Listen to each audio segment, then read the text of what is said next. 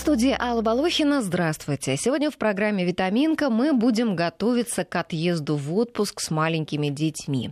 Прививки, аллергии, инфекции, правила безопасности на море, как облегчить долгую поездку на автомобиле, в самолете или поезде, как подготовить к лагерю на море ребенка. Об этом и многом другом мы расспросим сегодня экспертов. И у нас в гостях кандидат медицинских наук, доцент кафедры инфекционных болезней у детей медуниверситета имени Пирогова Пирогова, Иван Коновалов и врач-педиатр Марина Мягкова. Здравствуйте. Здравствуйте.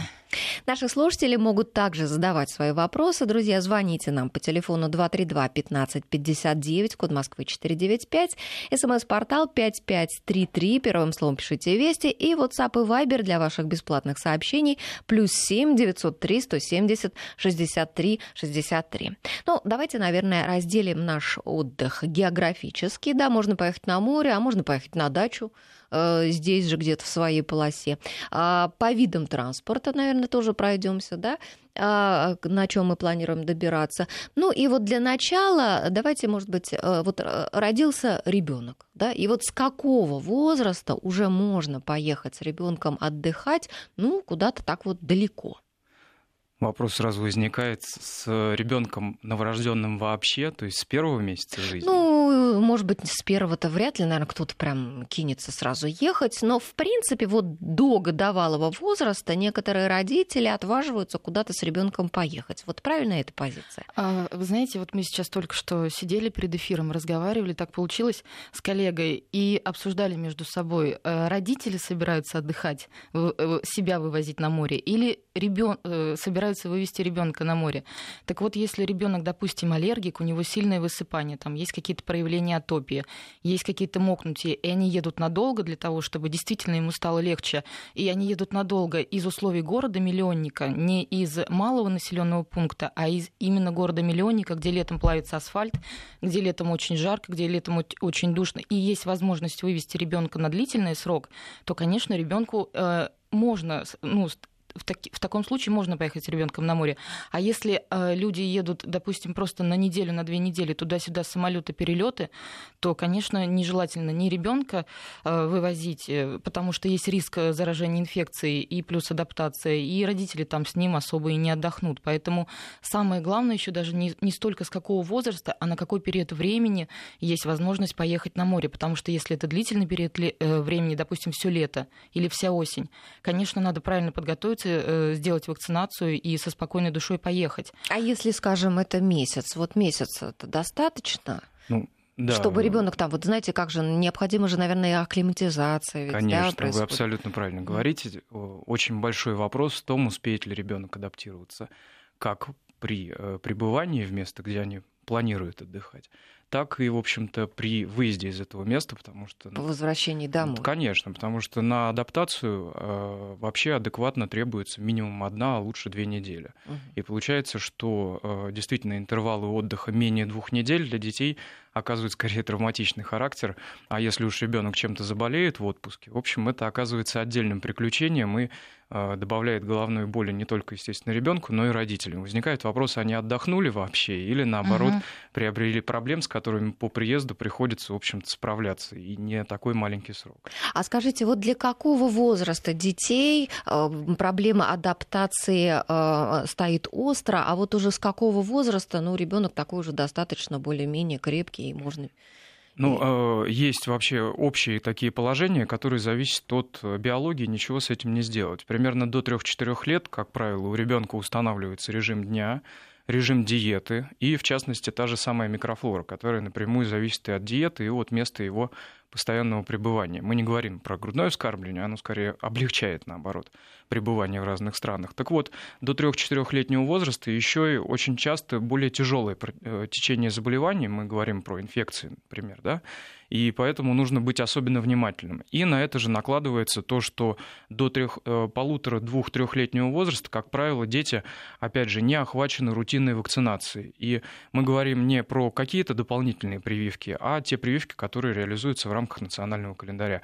Без их э, полного охвата, в общем-то, выезд практически в любой регион мира, он сопровожден определенными трудностями и опасностями. Поэтому я считаю, как практикующий педиатр в первую очередь, да, и как инфекционист в том числе, 2-3 года – это минимальный вообще возраст, при котором имеет смысл выезжать. Естественно, соглашусь с коллегой, что э, зависит в том числе и от каких-то состояний здоровья этого ребенка изначальных. Причем как в положительную, так и в отрицательную сторону, потому как одно дело, если у ребенка атопический дерматит, постоянные проблемы, которые улучшаются на море. И совсем другая история, если ребенок страдает какой-то тяжелой патологией, которая требует дополнительных лекарств, например, сахарный диабет или какие-то э, врожден... Э, какие-то тяжелые инфекции, которые, наоборот, не позволят ему посещать какие-то экзотические, может, места, где с медициной может быть не так хорошо. Угу. Еще хочу сказать, кстати, по поводу, почему мы говорим все время про ранний возраст адаптации, почему чаще всего дети болеют именно маленькие, потому что они заражаются уже в дороге, потому что именно где-то до 3 до 4 лет они все везде облизывают, хватают, и, соответственно, руки в рот, и понятное дело, что они могут заразиться уже в аэропорту, плюс в аэропорту или на том же э, поезде есть много очень кондиционеров, дети носятся туда-сюда, Это отдельный, да, вопрос про кондиционеры и, поэтому... и про проветривание. Угу. Я бы хотела даже э, немного подробнее поговорить чуть позже. А, да, а, это понятно. А вот еще такой вопрос. Вы знаете, на родительских форумах очень часто родители, э, мамы молодые э, спрашивают совета, как быть, если куплены билеты дорогие куда-то в поездку, да, и вдруг там, ну, скажем, за неделю или там за три дня до поездки ребенок а, начинает там какие-то у него проявления простуды или каких-то других вот заболеваний, что-то показывает какие-то симптомы. Что в этом случае делать? С одной стороны, там отменять поездку, да, это там теряешь деньги, а, там отпуск весь у тебя там испорчен, да, и так далее. А, и рисковать вести ребенка, там, скажем, на море, куда-то в другой климат, или все-таки все-таки терять деньги, э, портить свой отпуск, оставаться дома? Э, ориентироваться на возраст ребенка, быть на связи со своим педиатром и, соответственно, уже при осмотре врач-педиатр э, на месте решает, можно ли ехать с ребенком или нет, потому что если у него банальный насморк, красное горло, понятное дело, что он поправится.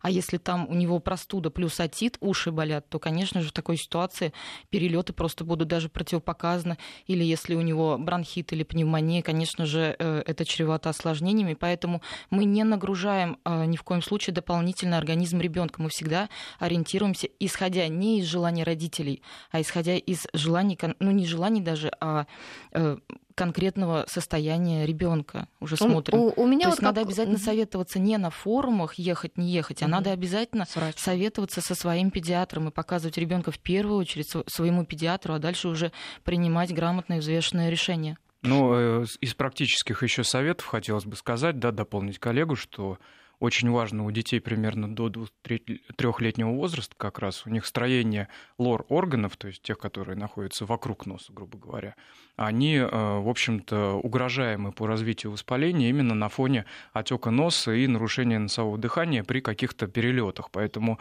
вот э, тем, кто летит с ребенком первых лет жизни, обязательно при наличии насморка используют сосудосуживающие препараты, но, естественно, педиатр будет говорить, как Перед посадкой какой... в самолет, да? Естественно, да. для того, чтобы носик был чистый, потому как это фактически один из основных факторов у них развития отита, то есть воспаления ушей. Но там тоже все не так просто, потому что нужно уметь дозировать, и нельзя впрыскивать под давлением. Это уже тонкости, которые врач объяснит, потому что если спрей используется под давлением в нос, опять же, инфекция может залетать и в уши в том числе. Так, а что это значит под давлением? Сейчас это объясню. когда уже в самолете находятся, да, взлетают да. или как? Да, то есть надо всегда, мы всегда родителям на приеме говорим, надо беречь детские перепонки, потому что даже у взрослых при взлете и посадке бывает э, болят уши, может да. закладывает уши, э, заломить челюсть, действительно свести, и это очень больно. А у маленького ребенка э, очень многие органы еще даже недоразвиты, и, соответственно, надо всегда сбрасывать давление. Мы своим пациентам, своим родителям всегда говорим, где-то за 15-20 минут до взлета и за 15-20 минут до посадки, в тот момент, когда в аэропорту или в самолете уже разносят конфетки или все уже уселись, надо обязательно закапать ребенку сосуд суживающей капли в нос, один-два пшика, если это спрей, один-две капли, если это капли. Соответственно, если это короткий перелет, этого будет достаточно 3-4 часа. Если вдруг кто-то поехал на длительный промежуток времени, там перелет составляет более 5 часов, 7-8, то в промежутке можно в середине полета еще раз закапать сосуд суживающей капли. То есть, когда самолет где-то на эшелоне да, находится, да, ровно идет. минут до взлета, вот когда еще объясняют технику безопасности, в это время можно ребенку уже закапать сосуд суживающей капли для того, чтобы они подействовали. И где-то за 15-20 минут до снижения если это короткий перелет. Если перелет более 5-6 часов, длительные бывают перелеты, то тогда еще в середине полета обязательно закапать как раз для того, чтобы и поездка прошла хорошо, и э, у ребенка не болели ни ушки, ни челюсть. Угу. Все было а хорошо. скажите, вот если э, маленькому совсем ребенку в самолет э, вот э, взять с собой соску, да, вот даже не в плане, чтобы его этой соской там это успокоить, а чтобы вот как-то вот это перепад давления. Это вот из-за этого и берем, то есть угу. и водичку пьем, если ребенок на грудном скармливании, но еще дополнительно надо обязательно вот закапать. Я очень соглашусь, спасибо, что вопрос был затронут. Ну, да, собственно, соска, водичка – это обязательное сопровождение угу. любого э, человека первого года жизни. Без этого, в общем-то, никуда не отправятся они ни в соседний магазин, ни в, общем, в перелет. То есть э, необходим, конечно, набор некий минимальный. Его даже сложно назвать аптечкой, потому что туда должны входить какие-то гигиенические средства. Ну, я думаю, имеет смысл этот вопрос тоже разобрать. Какие... Да, обязательно. Про да, что собрать в аптечку, мы обязательно да, да, тоже да. об этом поговорим. А вот скажите еще, я прочла о том, что ребенок до трех лет, он лишен защиты от ультрафиолета, и ему опасно находиться на открытом солнце. Ну, э, да, частично это действительно обладает э, правдивостью. Хотя тут все опять же зависит от генетики, потому что один ребенок будет голубоглазые, рыжие угу. волосы или светловолосые, соответственно, с одним фототипом, а другой, в общем-то, будет склонный к тому, чтобы хорошо загорать, и для него солнце будет не особенной помехой. Мы э, всегда говорим о том, на какую широту э, происходит выезд, соответственно, какое время года, потому что одно дело это Черногория весной, да, и совсем другое дело это Таиланд на пике температуры, вот, поэтому Солнце обладает разной активностью, хотя вообще есть действительно установки, что э, ребенок должен загорать э, в одежде. Вот не надо, пока ребенок не загорел, угу. пытаться его под палящее солнце засунуть для того, чтобы он начал вырабатывать витамин D, который, конечно, ему необходим, но солнечный и тепловой ожог ему менее необходим. Поэтому нужна какая-то рациональность постоянная. И, естественно, применение кремов с высоким Э, индексом ультрафиолетовой защиты, он просто обязательно, особенно если речь идет про воду. Потому что поверхность воды, море, она является естественным зеркалом, и от которого отражается дополнительное солнце, и такие дети очень быстро сгорают. Ну, мы это знаем и по себе, не только по детям. Если, если вот ребенка в море, да, готовить уже пойти там поплавать, э, нужно намазать вот этим средством, наверное, угу. да, где-то там в тени с ним посидеть, чтобы впиталось, да, чтобы начало уже действовать, и потом уже тогда идти. Очень хочется еще сказать сейчас по поводу средств, очень хочется сказать еще про радиоактивное солнце солнце работал, когда на нашем юге я врачом-педиатром, нам постоянно приходили сводки, вот как здесь от МЧС, что будет скоро ураган, там постоянно приходили сводки, сегодня радиоактивность солнца повышена, сегодня радиоактивность солнца повышена. И ты смотришь все равно на всем побережье, дети гуляют либо с родителями, либо в лагере, либо еще как-то. Поэтому здесь хотя бы надо предупреждать о том, чтобы где-то в 11, в полдвенадцатого уже ребенок уводился с побережья, и э, до трех, до полчетвертого дня ему тоже там делать нечего. И я правильно, я соглашусь, он не должен там загорать, он должен там купаться. И лучше ребенка 5 минут на солнце не додержать, чем 5 минут на солнце передержать, и тогда он получит и схватит потом к вечеру тепловой удар, потому что очень много еще на море. И ожогов и солнечных, и тепловых ударов. И понятное дело, что если уж совсем его не вытащить из воды, надо одеть, надеть ему какую-нибудь футболку для того, чтобы он просто элементарно там не сгорел.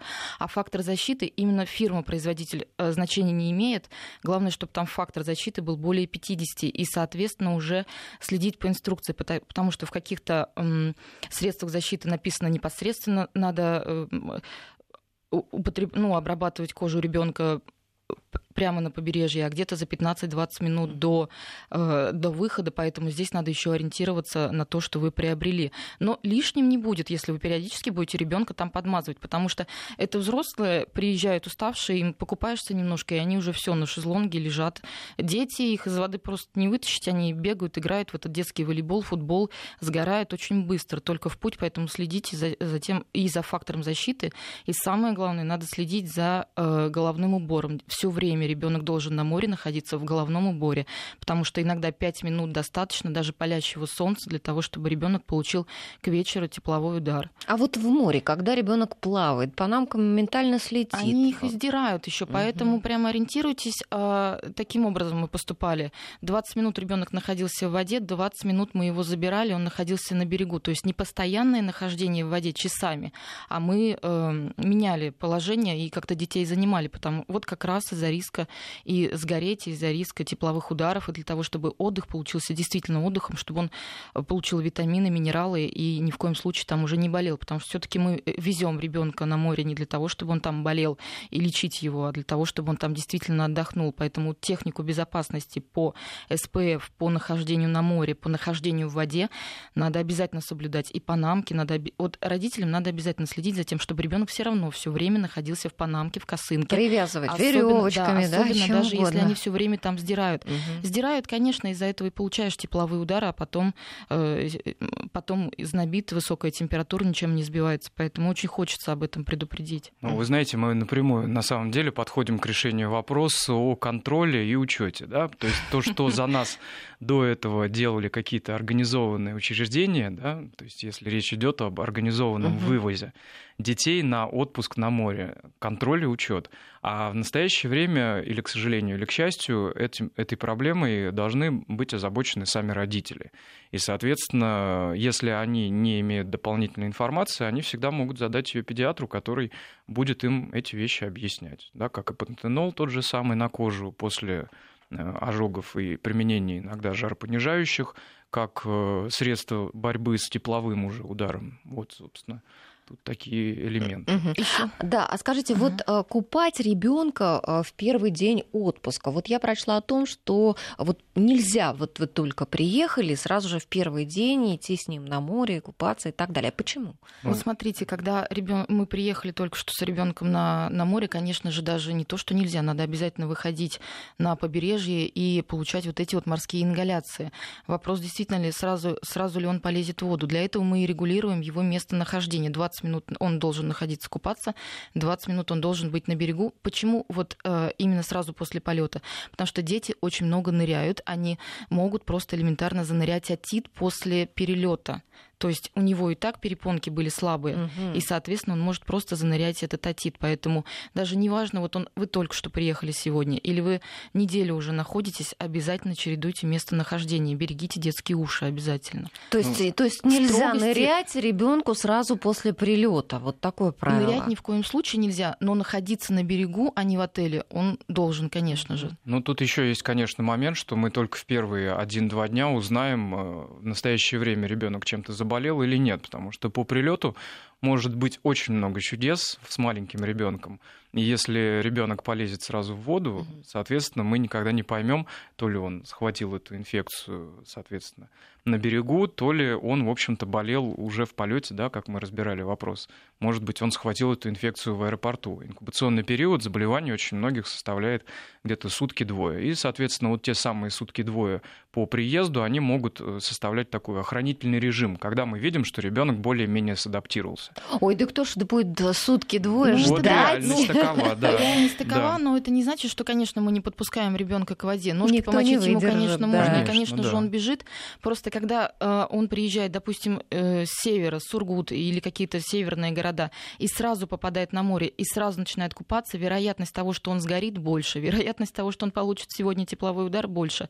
Поэтому просто спокойно, аккуратно контролировать время нахождения в воде воде. Или не совсем жестоко, кстати, да.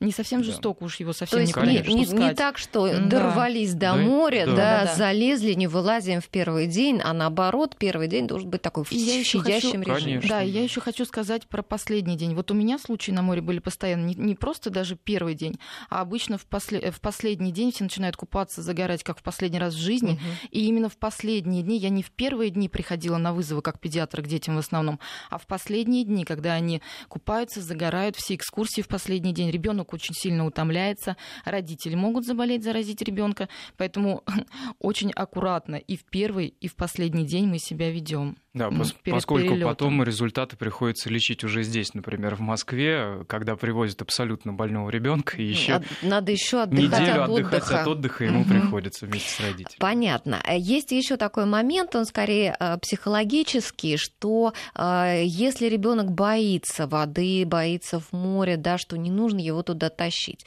Вот я сама, случае, я сама конечно. даже буквально вот недавно наблюдала, когда на море э, мама, причем мама мама, она э, себя саму развлекала таким образом, а ей доставляло огромное удовольствие, что ребенок кричит, просто кричит, он ему было ужасно страшно, да, он в нее вцеплялся, а она вот прям, она смеялась, ей, ей, ей прям было так это приятно, и она его тащила в эту воду, э, смотреть на это было просто невозможно. Это ужасно, мы же, мы же должны понимать, что мы едем с ребенком на море не для того, чтобы его полоскать в этом море, потому что часто еще говорят, вы знаете, морская вода так полезна, и мы его все время заныривали. И заныряли отит. Ничего да. себе, заныривали. Да, да, да. То есть головой вниз. Головой вниз. У меня случай, я из практики говорю. Поэтому мы для чего едем на море? Для того, чтобы сменить городскую среду, где плавится асфальт, на естественные морские прогулки и ингаляции, и ребенку даже не столько будет полезно в этом море постоянно находиться, как просто пешие спокойные прогулки. Ну, неспокойные дети носятся, как просто обычные прогулки, смена климата на более здоровый вот в этот вот сезон. Воздухом, да, дышать да. воздухом. Mm-hmm. Вот в этот вот сезон, где есть возможность. Не более того, это не значит, что уж прям совсем он там должен находиться именно в воде. Плюс в воде, особенно на нашем юге, часто э, не, не предупреждают о том, что спустили канализационный сток в этот день. И, соответственно, соответственно, дети купаются, дети заныривают, это все, и потом э, весь юг у нас, э, вот инфекционисты мне сейчас подтвердят, в переполненных инфекционных больницах находится с ротовирусными инфекциями. Поэтому вы, пожалуйста, просто гуляйте вдоль берега моря, а уж э, над ребенком не издевайтесь. Ну, Именно не принимайте все так буквально. На море это не значит, что уж прям в воде находиться. Мы опять вот. возвращаемся к поднятому вопросу о том, для кого мы везем да. ребенка угу, отдыхать. Угу. Потому что все эти мероприятия по окунанию и маканию ребенка головой в воду, они, в общем-то, говорят о том, что родитель считает, что так надо. И вот вопрос отдыха на фоне надо, он вызывает. Хочешь, не хочешь, а ты у меня отдохнешь. Все правильно, да. потому да, что у нас только 10 дней, и нам нужно активно получить все, что мы можем за угу. наши средства, деньги и время. Угу. Это да. Когда мы едем, а, собираемся только ехать, да, допустим, на море, а, что, давайте к аптечке мы вернемся, да, что с собой в аптечку собирать? Если мы едем а, за границу, за рубеж, надо обязательно, я рекомендую родителям выписывать телефоны консулов, телефоны послов на визитку и выписывать телефон ближайшего врача или адрес ближайшего врача себе на, на визитку мелким шрифтом и под чехол телефона обязательно ее положить. Почему? Потому что в экстренных ситуациях люди теряются и обычно все забывают, а здесь ты хотя бы можешь быстренько набрать и позвонить. Это первый момент. Обязательно оформлять страховку. Если мы едем на наш юг, неважно, э, дети болеют всегда не вовремя. Вот ребенок обычно болеет когда? К вечеру и под утро. И, соответственно, обязательно надо собирать с собой аптечку. Аптечку мы собираем иногда чуть ли не как на войну, вот, но надо э, все брать с собой. Почему? Потому что э, ты теряешься вечером, ты теряешься утром, и врач не всегда до тебя может дойти. Поэтому что обязательно положить в аптечку? Жаропонижающие средства. Все-таки топ первых э, обращений на море – это тепловые удары. Сколько бы мы сейчас не предупреждали о том, чтобы они постоянно дети носили панамку, кто-нибудь сгорает, кто-нибудь, кого-нибудь знобит, а тепловой удар – это дикий озноб в условиях жары. То есть на улице жарко, плюс 30, плюс 40 градусов, а ребенка знобит. Поэтому жаропонижающее средство быть должно. Плюс жаропонижающие средства, которые у нас разрешены в Российской Федерации, это парацетамол и бупрофен, они еще обладают обезболивающим действием. И если уж что-то случилось, дети обычно... Дети же неспокойно ходят э, вдоль тропинки, конечно, они же носятся, конечно. они падают с велосипедов, с роликов и так далее. Поэтому понятное дело, что ссадина ушиба ты э, ты не будешь обезболивать. Но если это какие-то вывихи, не дай бог, подвывихи, конечно же, обезболиваем.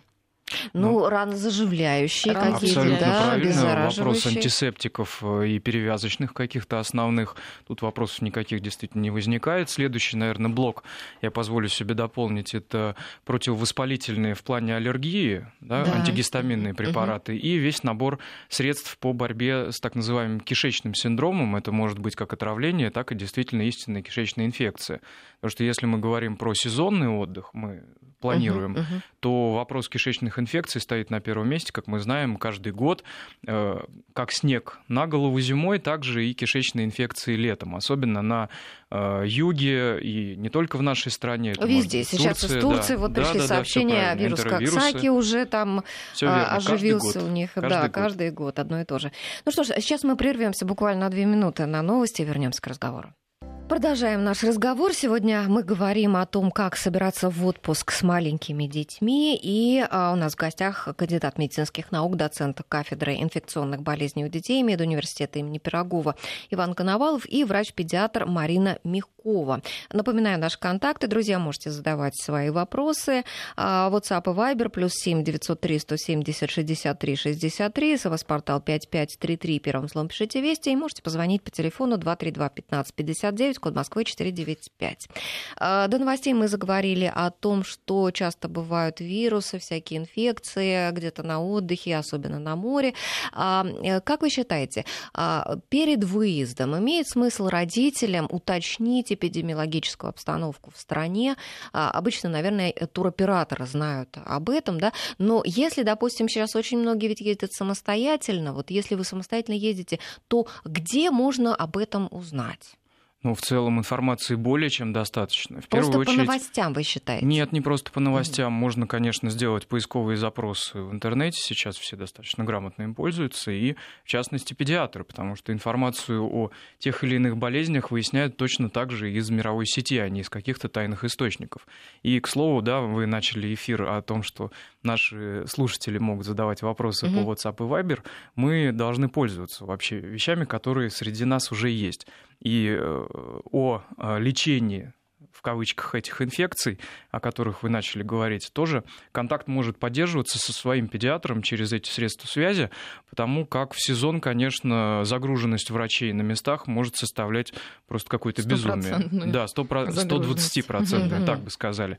Вот, поэтому вопрос инфекционной заболеваемости, он подразделяется, в общем-то, на две темы. Первое – это управляемые инфекции, то есть предотвращаемые той же самой вакцинацией ну, э, гепатита А, да, болезнь грязных рук, желтуха, или менингококковая инфекция, о которой мы с вами общались, в общем-то, какое-то время назад, или та же коревая инфекция, которую в Европе более чем достаточно.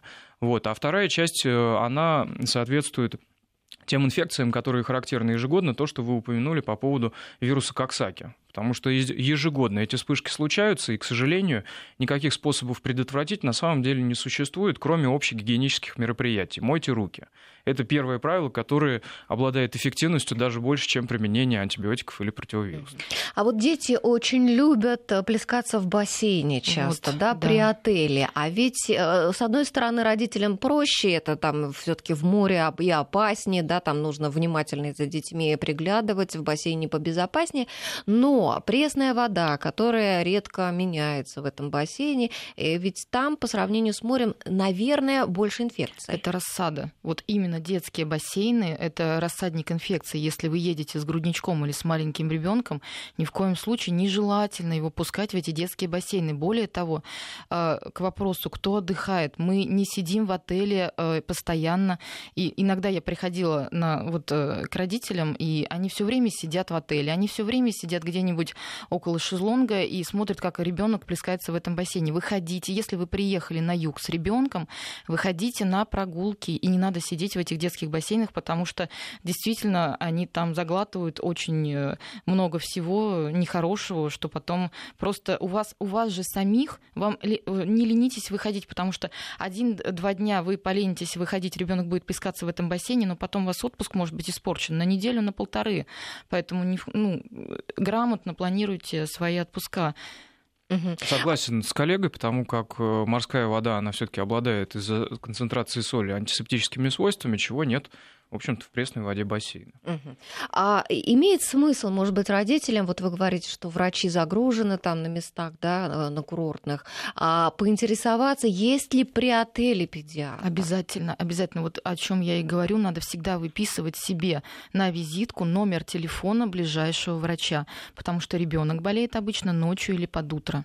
Ну, опять обязательно же, здесь... надо следить. Да, и должен... обязательно, я извиняюсь, перебью, а, когда вы уезжаете, особенно с грудничком на длительный период времени, брать контакты у своего педиатра, потому что ваш доктор знает, как обычно вы болеете. И он может быстренько вас а, сориентировать в той или иной ситуации. Угу. Тоже очень важный, конечно, вопрос, потому что если мы говорим о практически здоровом ребенке, это совершенно одна ситуация. А если речь идет о детях с хронической патологией, никто ведь не говорит о том, что они не должны выезжать на какой-то отпуск, э, то там может быть совсем другая ситуация, и врач на месте может не обладать всем объемом да. знаний, поэтому, выезжая за рубеж, очень рекомендовано у ребенка с хронической патологией брать э, список препаратов, которые он получает постоянно. Если за рубеж, лучше, чтобы это были международные непатентованные названия, для того, чтобы в аптеке вы могли найти какой-то аналог, когда вы будете показывать этого ребенка врачу. И третий момент, конечно, речь идет о том, что не зная аспектов развития ребенка, врач на месте будет скорее принимать какие-то неотложные меры. И в отношении зарубежных стран э, вообще вопрос госпитализации стоит достаточно остро. У нас люди ну, несколько расслаблены тем, что практически в любом регионе э, страны э, ребенок может быть госпитализирован, и какой-то основной пакет, можно сказать, медицинских услуг ему обеспечить. Так вот, в некоторых странах это совершенно не так. С педиатрией существует очень большие трудности, причем я говорю не о странах э, третьего мира, а, например, о Западной Европе. Вот. И в ту же степь можно отнести э, некоторые ограничения по лечебному питанию, потому что у нас достаточно большое количество детей-аллергиков или детей, которые на первом году срыгивают, которым нужны э, лечебные смеси. Это смеси без коровьего молока, расщепленные так называемые, да, или и безлактозные ориентируйтесь на то, что их может на месте и не быть. И встает вопрос, брать ли с собой коробку угу. э, с вместе едой. с едой, да, для того, чтобы этого ребенка фактически кормить в условиях вот режима, который был и до этого. А вот действительно, если ребенок не на грудном вскармливании, но вот еще питается смесями, а имеет ли смысл с собой набирать вот эти пачки, не рассчитывая на то, чтобы купить там? Э, вот здесь вот надо как раз э, обязательно посмотреть, куда вы едете, и обязательно промониторить, есть ли там смеси или нет, для того, чтобы, во-первых, и не тащить лишнего багажа с собой, и, во-вторых, действительно, чтобы вас не застали врасплох. Но это мы говорим сейчас по поводу маленьких детей. Я вот еще помню по себе на море, где у меня в основном дети получали, допустим, взяли аптечку, жаропонижающее средство, взяли обезболивающее средство, и поехали с трех с четырехлетним ребенком, где они еще часто отпуск портится детским травматизмом, потому что, допустим, ребенок ребенок э, пошел в шлепках, сланцах где-нибудь э, вдоль побережья, покупался, потом э, у него ноги сырые, он надевает эти сырые э, сланцы mm-hmm. и бежит куда-нибудь в гору. И вот здесь вот выворачивают, э, выворачивают они часто суставы, подвывихи, очень много подвывихов случается, и очень много именно детского травматизма из-за неправильной обуви. И хочется предупредить, если вдруг куда-то едете на экскурсию в горы, или если э, экскурсия подразумевает собой купание и, и купание, и, допустим, где-то ребенок будет лазить по горам, обязательно надевайте ему практичную обувь, потому что внезапно внезапно они подвы... Э, внезапно очень много бывает вот именно вывихов, подвывихов, потому что вот об этом хочется еще сказать. И очень хочется, чтобы мы затронули все-таки тему кондиционеров, потому что кондиционеры и вентиляторы и обдувы, они повсюду.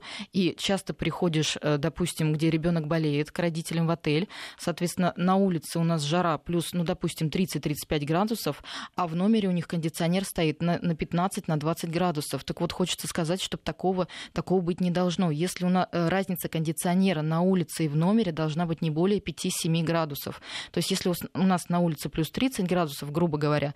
Кондиционер должен стоять на 25, а с маленьким ребенком иногда и на 28, чтобы не было лишних и резких перепадов. Это мы для чего делаем? Потому что ребенок, особенно маленький, он все равно будет находиться в адаптации. И если он пришел разжаренный, распаренный в жару, э, в холодный номер, где работает вентилятор или кондиционер, он очень быстро схватывает простудные заболевания. Но это в номере, а еще очень много кондиционеров, вентиляторов в зоне анимации и в зоне столовых. Соответственно, здесь надо следить за тем, чтобы ребенок распаренный, разжаренный сразу на анимацию в холодное помещение не бежал. Это очень важно учитывать вот эти вот моменты. И обязательно учитывайте моменты вентиляторов. Все-таки дети маленькие, они бегают около этих вентиляторов, их быстро продувает. Ну Еще ведь а, кондиционеры могут быть и в поезде, да, да и в самолете, да. и угу. в машине, если люди едут, то либо кондиционер, угу. либо открыты все окна. А, как здесь, чтобы вот с одной стороны ребенок и не перегрелся, а с другой стороны, чтобы его и не продуло? Вы знаете, это общие правила вообще по поводу перепадов температуры. Другое дело, что на отпуске сложнее обеспечить нормальную медицинскую помощь. А так, в целом, правила действительно коллега все сказала, это основа. Я хотел бы просто еще затронуть такой момент, что недостаточно просто переохлаждения. Ведь факт еще в том, что состоит, что дети контактируют друг с другом активно. И из своей практики, опять же, педиатром, который работал том числе и в детских лагерях, оказывается, что на третий-пятый день обязательно абсолютно вся группа будет болеть простудной инфекцией да. на фоне того, что они все полезли в ту самую воду, да, о которой мы говорили э, ранее. И тут уже нужно выявлять группы риска, потому что один ребенок, он выздоровеет, извините, от этих соплей за пять дней, будет все у него хорошо, а другой ребенок действительно перенесет атит, и это совсем состояние, которое может родителями не контролироваться. Поэтому не только переохлаждение, но и контакт с окружающими детьми, которые могут быть не совсем здоровы. Вот упомянули группу общего пребывания, например, анимации и так далее, да, когда родители хотят отдохнуть в ресторане и, можно сказать, сдают детей, угу, что сейчас часто принято никто же не разбирается, кто чем болеет. Ведь э, ребенка не оставят болеть дома, если у него в целом состояние нормальное. Но этому ребенку может быть, допустим, 10 лет. А рядом с ним будет пятилетний, который от этой же инфекции может очень серьезно пострадать. Вы знаете, хорошая тема, тема затронута в детских коллективах, где они еще часто продувают не только в поезде, в самолетах, едут на экскурсию и в автобусе включают в кондиционер. Поэтому, если вы самостоятельно едете на экскурсии, это автобусная экскурсия, обязательно, даже если это очень жарко на улице, берите с собой какую-нибудь накидку или кофточку, чтобы вас там не продуло. Да, это вот отличный совет, действительно. Часто и в театре, и в кино да. тоже очень да, да, сильно да. дует кондиционер. Ну что ж, сейчас еще одна небольшая пауза.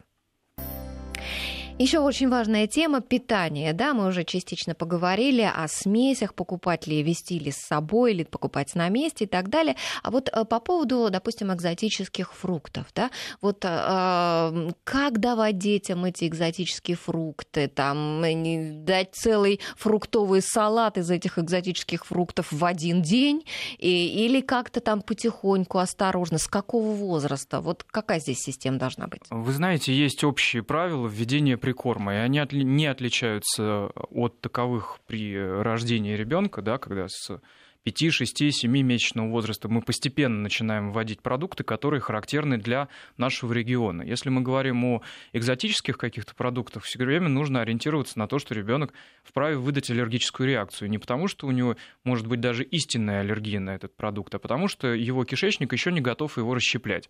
Поэтому, когда родители берут ребенка, летят на другой конец света и дают ему то вещество, которое он никогда в жизни, по идее, встретить был не должен, возникает вопрос, а надо ли было это, да, развивать вкус у ребенка, как некоторые говорят. Угу. Поэтому строго по одному продукту, не чаще одного раза в сутки хотя бы, да, потому что если есть аллергия, она так или иначе проявится в течение одного-двух дней. Вот. Следующий вопрос, конечно, что продукты э, в другом регионе могут обладать большей пищевой ценностью, поэтому благо для ребенка старше 3-4 лет, чтобы он эти продукты пробовал. Вот. И, э, конечно, не стоит забывать про кишечные инфекции. Наверное, я как инфекционист все время этой темы касаюсь, потому как встает вопрос, как эти продукты обрабатывались, кто их трогал, какими руками и прочее, прочее, где их подают. Потому что часто берут продукты просто на рынке. На если улице, мы говорим... где-то у да, да, да, Юго-Восточная да, Азия особенно. Там отношение к гигиене и санитарии угу. несколько другое. Как говорили наши учителя, конечно, холера боится грязи и не выживает при этих условиях, но в реальности помимо холеры есть много очень неприятных инфекций. Вот, поэтому Учитывать этот момент стоит, и говорить о том, что ребенок отравился арбузом, сложно, потому что он мог отравиться не арбузом, а кишечной инфекцией, которая на этом арбузе была. И еще хочется затронуть тему как раз экзотических фруктов и овощей. Вы и так едете с, грудным, с грудным ребенком на море или с ребенком раннего возраста на море, что само по себе уже экзотично. И, соответственно, нервировать это, э, его и проверять его иммунную систему лишний раз тоже не нужно. Поэтому желательно как раз, я вот здесь вот хочу сказать, э, чем меньше экзотики, еще дополнительно на море, тем будет лучше для ребенка. Поэтому э, мы смотрим, как раз если уж едете куда-то в отель, смотрите обязательно, какой там будет, э, какой там будет тип питания, какие там будут продукты. Если ребенок более старшего возраста, он начинает кусочничать, соответственно, у него такого быть не должно, у него должен быть завтрак, у него должен быть обед, у него должен быть ужин и два перекуса в день. И желательно, чтобы все эти перекусы были э, той едой, к которой привык ребенок уже э, ну, по, по месту жительства. Поэтому чем меньше будет в, вашей, в вашем отдыхе, особенно в первом отдыхе экзотики, тем более полезен отдых будет именно для ребенка. Поэтому старайтесь не, не, всё, не взять от жизни все в первый отпуск, а потихонечку э, ориентироваться по ситуации. Ну и общие есть угу. правила определенные. Если вы летите в страны, скажем так, не очень высокого уровня с точки зрения здравоохранения, нужно учитывать, что в ресторане вполне могут подать ребенку, которого попросили воды, воду из-под крана. Конечно. Да. И угу. то же самое относится к прохладительным напиткам, которые содержат лед. То есть вам приносят воду бутилированную, как у нас здесь на столе стоит, но при этом подают в стакане лед, который, естественно, добавляется, чтобы вода была прохладной. А лед этот состоит из воды, которая была, опять же, из-под крана и вот. человек заболевает инфекцией. Угу. Это очень распространенная история. Да. И не просто даже ребенок. Детские инфекции все-таки никто не отменял. Но и взрослые точно так же цепляют, э, цепляют инфекции. Поэтому, если уж вы едете с маленьким ребенком куда-то на отдых, сами себя тоже берегите для того, чтобы не быть источником инфекции для вашего же ребенка. Поэтому все-таки, когда мы едем с маленьким ребенком на море, это должен быть отдых и э, отдых для ребенка. Спокойные прогулки, спокойное время, времяпрепровождение. Не надо его таскать на все эти экскурсии на, кор- на кораблике на весь день, где он там получает бывают и ожоги, и солнечные удары, а просто спокойной обстановке меняете климат. К слову говоря, про кишечные инфекции еще хотелось бы сказать, что у многих есть такое представление, что вот мы чистые, едем куда-то, где грязно. На самом деле нет, потому что каждый регион содержит какую-то микрофлору, можно так сказать, которая характерна именно для этой области. И поэтому местные люди могут этой инфекцией не болеть, у них уже есть иммунитет. Как та же самая энтеровирусная инфекция, которая фактически затрагивает в основном приезжих. А местные,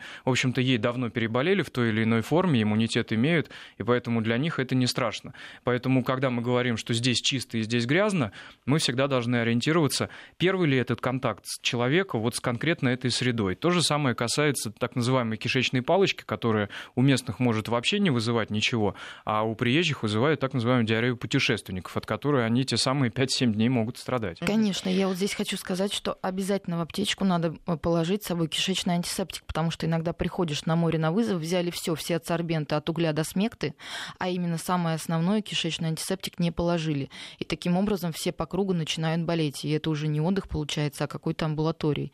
Поэтому... Наши слушатели пишут, «А как же так? А вы советуете а, консультироваться с педиатром по телефону? Разве можно по телефону вот получать там Ни в коем случае мы не, со- не советуем далее? консультироваться с педиатром по телефону. Мы советуем вооружиться всем, чем только можно и нельзя. Мы советуем взять телефоны педиатра по месту жительства, где вы будете пребывать, по месту отдыха, где вы будете пребывать, и обязательно э, собрать с собой аптечку, то, что мы говорили, жаропонижающие, там, антигистаминный, кишечный антисептик, адсорбент против травм. И если, не дай бог, не окажется доктора в том месте, где вы находитесь, чтобы вам не растеряться и не лечиться самостоятельно на форумах по интернету, а позвонить своему врачу.